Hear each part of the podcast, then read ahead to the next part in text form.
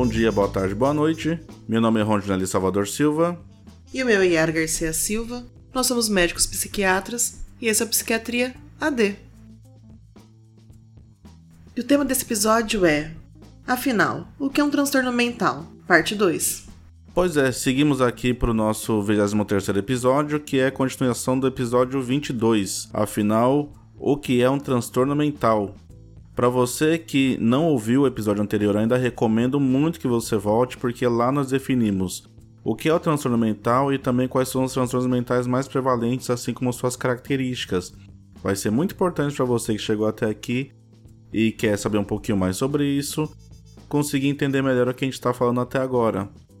Outra coisa, é importante também lembrar para você que já ouviu o primeiro episódio que a gente vai partir exatamente do ponto da pergunta da Yara. Quer tentar entender como é que funciona o tratamento psiquiátrico a partir das definições de transtorno mental que a gente fez até agora. Vamos para frente? Vamos aos avisos gerais. Psiquiatria D é um podcast sobre saúde mental a partir da perspectiva da psiquiatria e do diálogo com diversas áreas do conhecimento.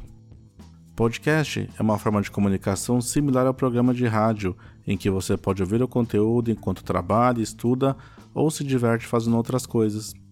Psiquiatria D é um podcast independente, sem patrocínios ou conflitos de interesse. Pedimos então para que você nos ajude divulgando os episódios e compartilhando nossos perfis no Facebook, Instagram, Twitter e também no YouTube. Acho que consegui fazer um pouquinho apanhadinho de cada transtorno que é um pouco mais conhecido pela população, Rondinelli. E você poderia falar pra gente sobre formas de tratamento na psiquiatria? Claro, a gente pode falar também sobre tratamento na psiquiatria, Yara.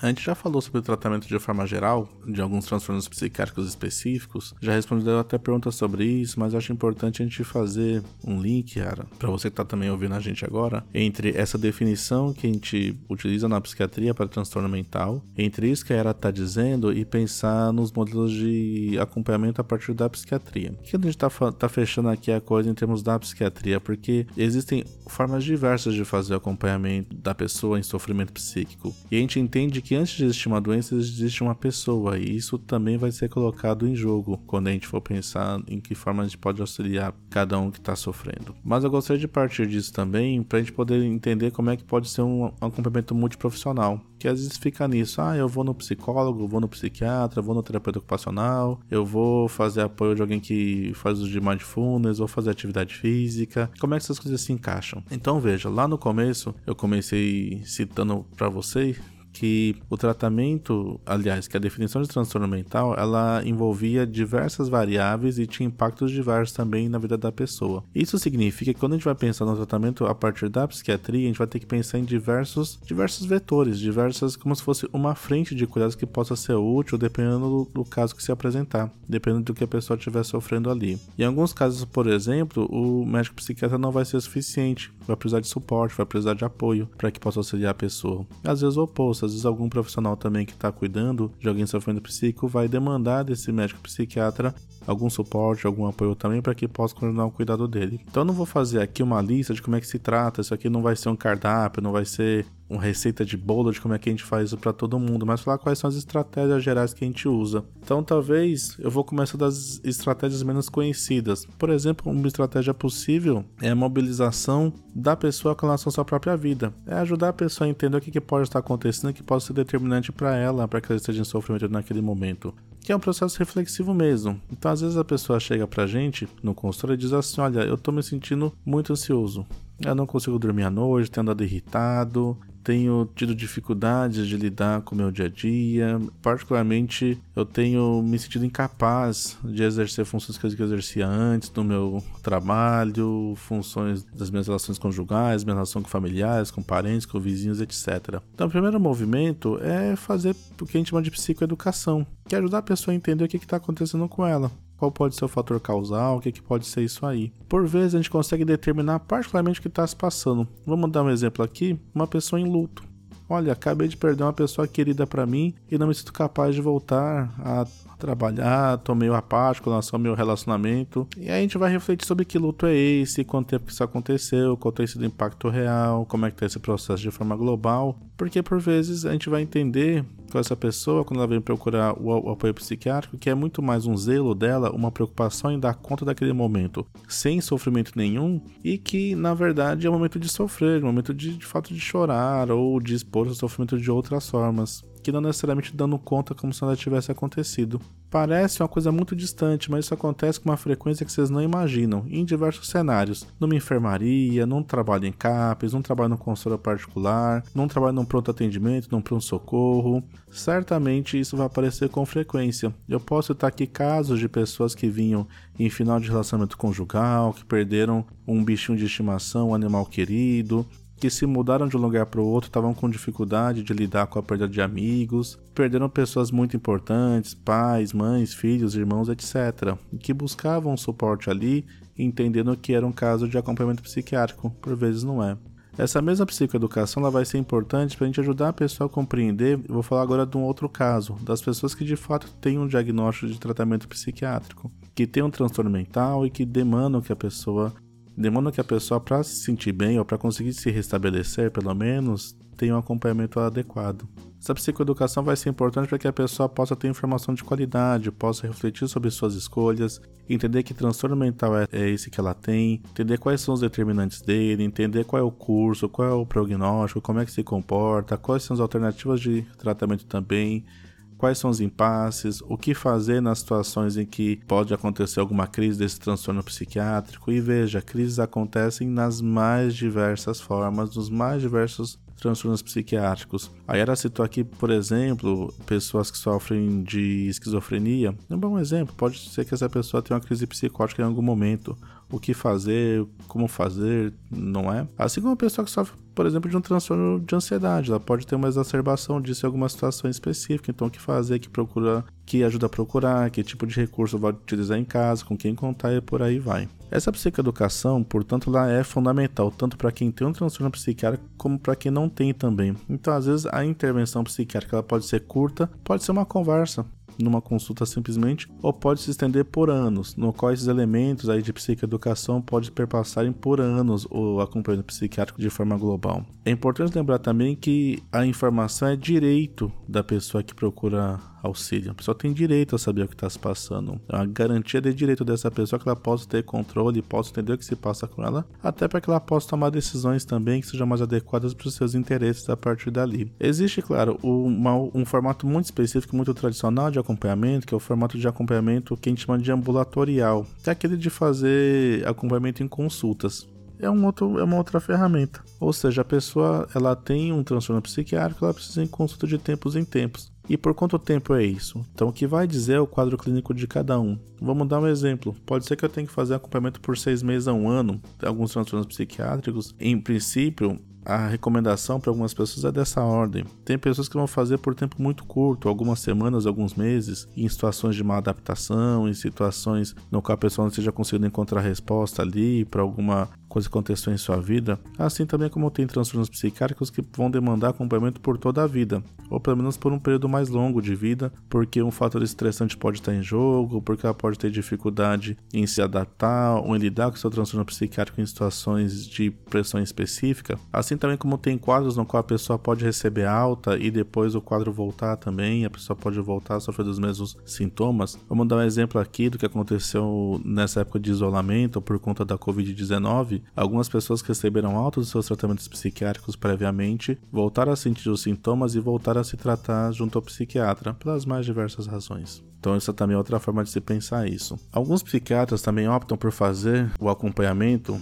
das pessoas utilizando ferramentas específicas de psicoterapia. A gente já falou aqui no episódio sobre psicoterapia, mas eu vou reforçar que psicoterapia é qualquer tecnologia que envolva o cuidado não farmacológico e que pode incluir aí tanto formas de pensar o sofrimento da pessoa a partir de características que são de conflitos, né, de elementos psíquicos que ela tem e não consegue resolver, até entender isso como sendo comportamentos que foram aprendidos ao longo da vida e que ela pessoa precisa hoje em dia ter noção de que eles não auxiliam ela. Então tem diversas escolas de psicoterapia. Psicoterapia eu estou utilizando aqui como é, um sinônimo para terapia também, ou seja, aquela processo de sentar e começar a falar sobre si, refletir sobre as questões que lhe afligem. Alguns psiquiatras podem utilizar esse tipo de acompanhamento também das mais diversas formas. Reforço aqui: acompanhamento em ambulatório, acompanhamento em enfermaria, acompanhamento em atendimento. Para atendimento é um pouco mais difícil porque o contato é muito curto, mas às vezes pode, pode ser útil para a pessoa conseguir despertar e partir para fazer uma psicoterapia mais longa em outro ambiente. Existem outras formas também de fazer acompanhamento além do ambulatorial, que por exemplo é o hospital dia, ou é, vai ter um outro formato que na rede pública se vai chamar de hospitalidade diurna. Vou me focar aqui em falar sobre esses dois como sendo uma forma de acompanhamento no qual a pessoa passa parte do dia dela dentro de alguma entidade de cuidado. Pode ser o CAPS, pode ser uma clínica particular, independe disso. Mas parte do seu dia vai ser de cuidado, porque aquela pessoa demanda aquilo algumas vezes de forma muito curta, ou seja, você vai passar um meio dia ali para a gente conseguir entender o que está se passando, para você conseguir refletir sobre alguma coisa. Pode ser que a pessoa passe um período da sua vida ali, meses, anos, semanas, fazendo esse processo também, de passar parte do, do seu dia ali. Assim como tem pessoas que podem passar ao longo de toda a sua vida, dependendo do quadro clínico das questões que estiverem envolvidas, das repercussões de sua vida também. Decisão essa que tem que ser tomada, reforço aqui, com a anuência da pessoa, então a pessoa precisa ter ciência do que está se passando com ela e por que tem as escolhas, precisa ter familiar próximo também, equipe de saúde precisa estar muito bem informada disso e precisa ter um projeto de tratamento que justifique essa forma de acompanhamento também a longo prazo. Existem outras formas também que são de, de um lado, né, nas enfermarias a internação psiquiátrica, na qual a pessoa fica internada em clínica, unidade de hospital, principalmente nas agudizações, fundamentalmente nas agudizações,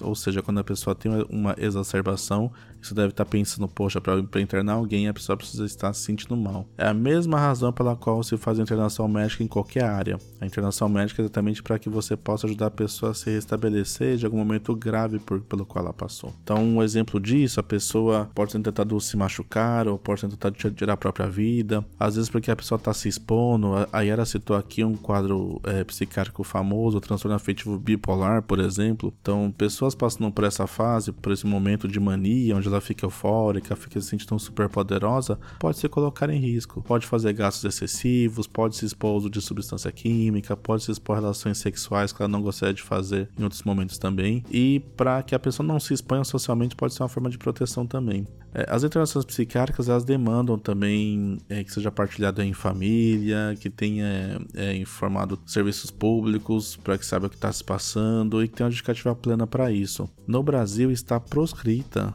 a ideia de uma internação psiquiátrica ao longo da vida, como acontecia nos hospícios ou nos manicômios, mas como forma de restabelecimento ainda é uma prática importante dentro do cuidado em, em psiquiatria. Na rede CAPES existe um, uma coisa que é similar, mas não é igual. É isso que é a hospitalidade integral ou hospitalidade noturna, no qual a pessoa fica algum período também. Mas a própria dinâmica do CAPES, ela implica em uma, outra relação com isso. Então você tem uma relação de trabalho em equipe multiprofissional que costuma ser mais intenso. Existe a necessidade de um projeto terapêutico singular ser elaborado, entender-se as correlações do ambiente da pessoa e também a forma como se relaciona a família, amigos, vizinhos, etc. Por último, eu gostaria de lembrar daquilo que talvez seja o formato de acompanhamento mais famoso, que são as intervenções psicofarmacológicas. Eu vou resumir aqui o uso de medicação. Talvez isso seja, inclusive, a ferramenta mais recorrente na psiquiatria nos dias de hoje, ou a mais famosa. É quase como uma associação, você que está em casa ouvindo deve pensar muito sobre isso, a Era também ouve bastante. É quase como é uma relação direta entre o psiquiatra e o uso de um medicamento. A gente acabou de ver que não é bem assim, que tem diversas formas de acompanhamento, e o que vai dizer isso é a demanda de cada caso. Diagnóstico com condições ambientais, recursos que estão em mãos ali para a gente utilizar também. E os recursos farmacológicos talvez sejam aqueles que a gente seja mais famoso. Então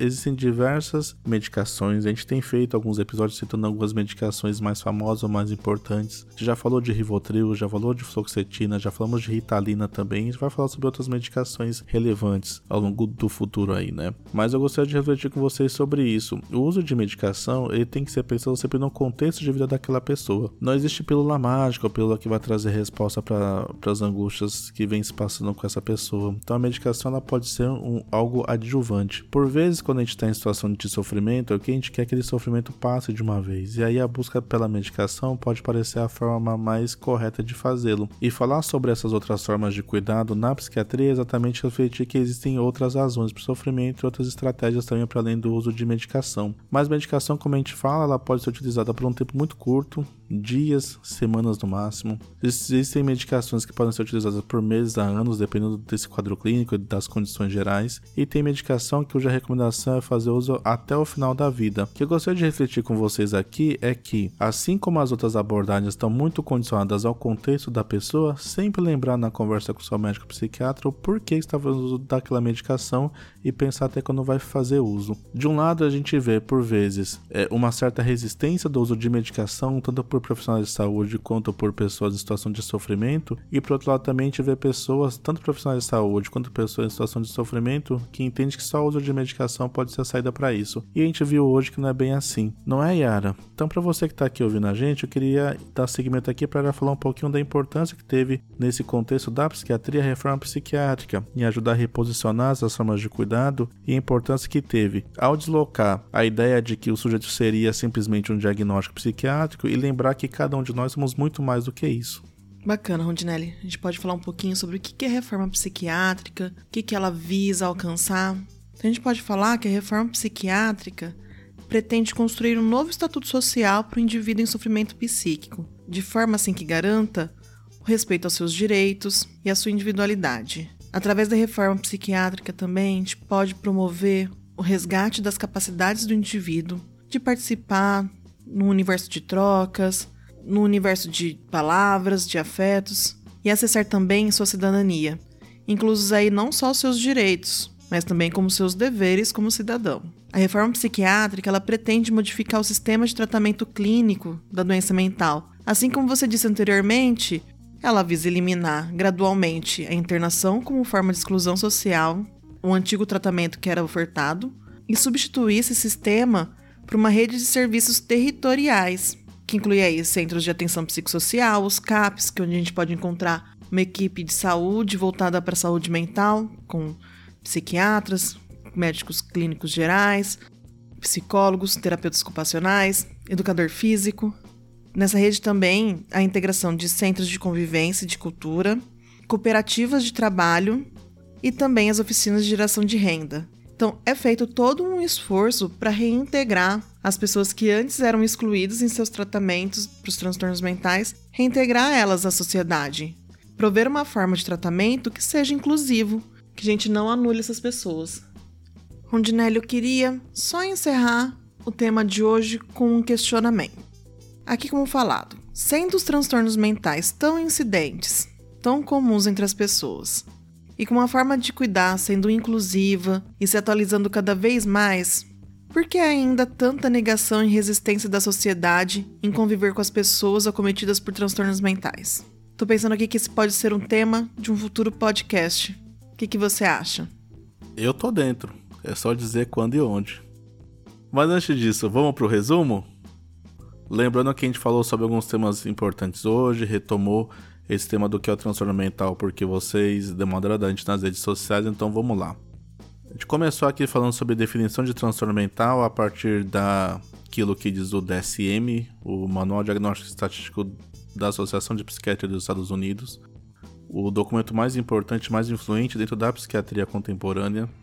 A gente falou também sobre, e eu quero retomar aqui uma coisa importante que era disso, os transtornos psiquiátricos mais comuns e mais prevalentes no dia a dia. É claro que isso muda um pouco, que isso muda também especificamente de contexto, de cenário, mas a gente pode pensar globalmente que aparece mais. Senti falta aqui era a gente falar sobre transtorno por, por, dependência química, mas eu acho que isso merece um episódio todo especial, você não acha também? Com certeza. A gente falou também aqui sobre as formas de tratamento psiquiátrico e a gente se concentrou bastante nisso. Ao invés de falar sobre tratamento de saúde mental, como é que a psiquiatria enxerga as formas de acompanhamento. Faltou falar aqui sobre alimentação e sobre atividade física, mas eu também acho, assim como a Era, que merecem episódios específicos para isso. E por último, a Yara trouxe reflexão sobre a reforma psiquiátrica e como ela transformou a percepção da psiquiatria para melhor no cuidado das pessoas e deixou aqui uma pergunta das mais cativantes. Acho que por hoje é isso mesmo, né, Rondinelli? Bom, para você que ouviu até aqui, curta o podcast Psiquiatria D e nos siga nas redes sociais como Facebook, Instagram, Twitter. Você pode ouvir o Psiquiatria D nos principais agregadores, como Spotify, Google Podcasts, Apple Podcasts e até mesmo no YouTube. Compartilhe esse, esse conteúdo. Compartilhe esse conteúdo com amigos. Ele pode ajudá-los a entender melhor a psiquiatria no cotidiano.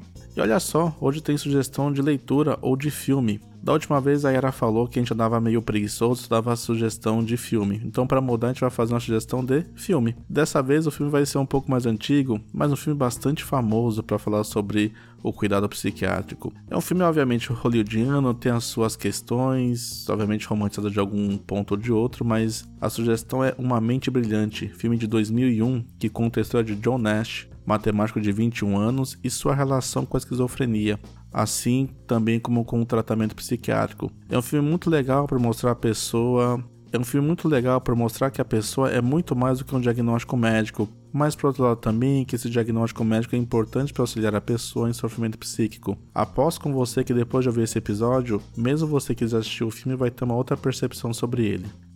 É, Rondinelli, foi muito bom o episódio de hoje. Mas por hoje já acabou. Beijão e até mais. É isso aí, pessoal. Até a próxima.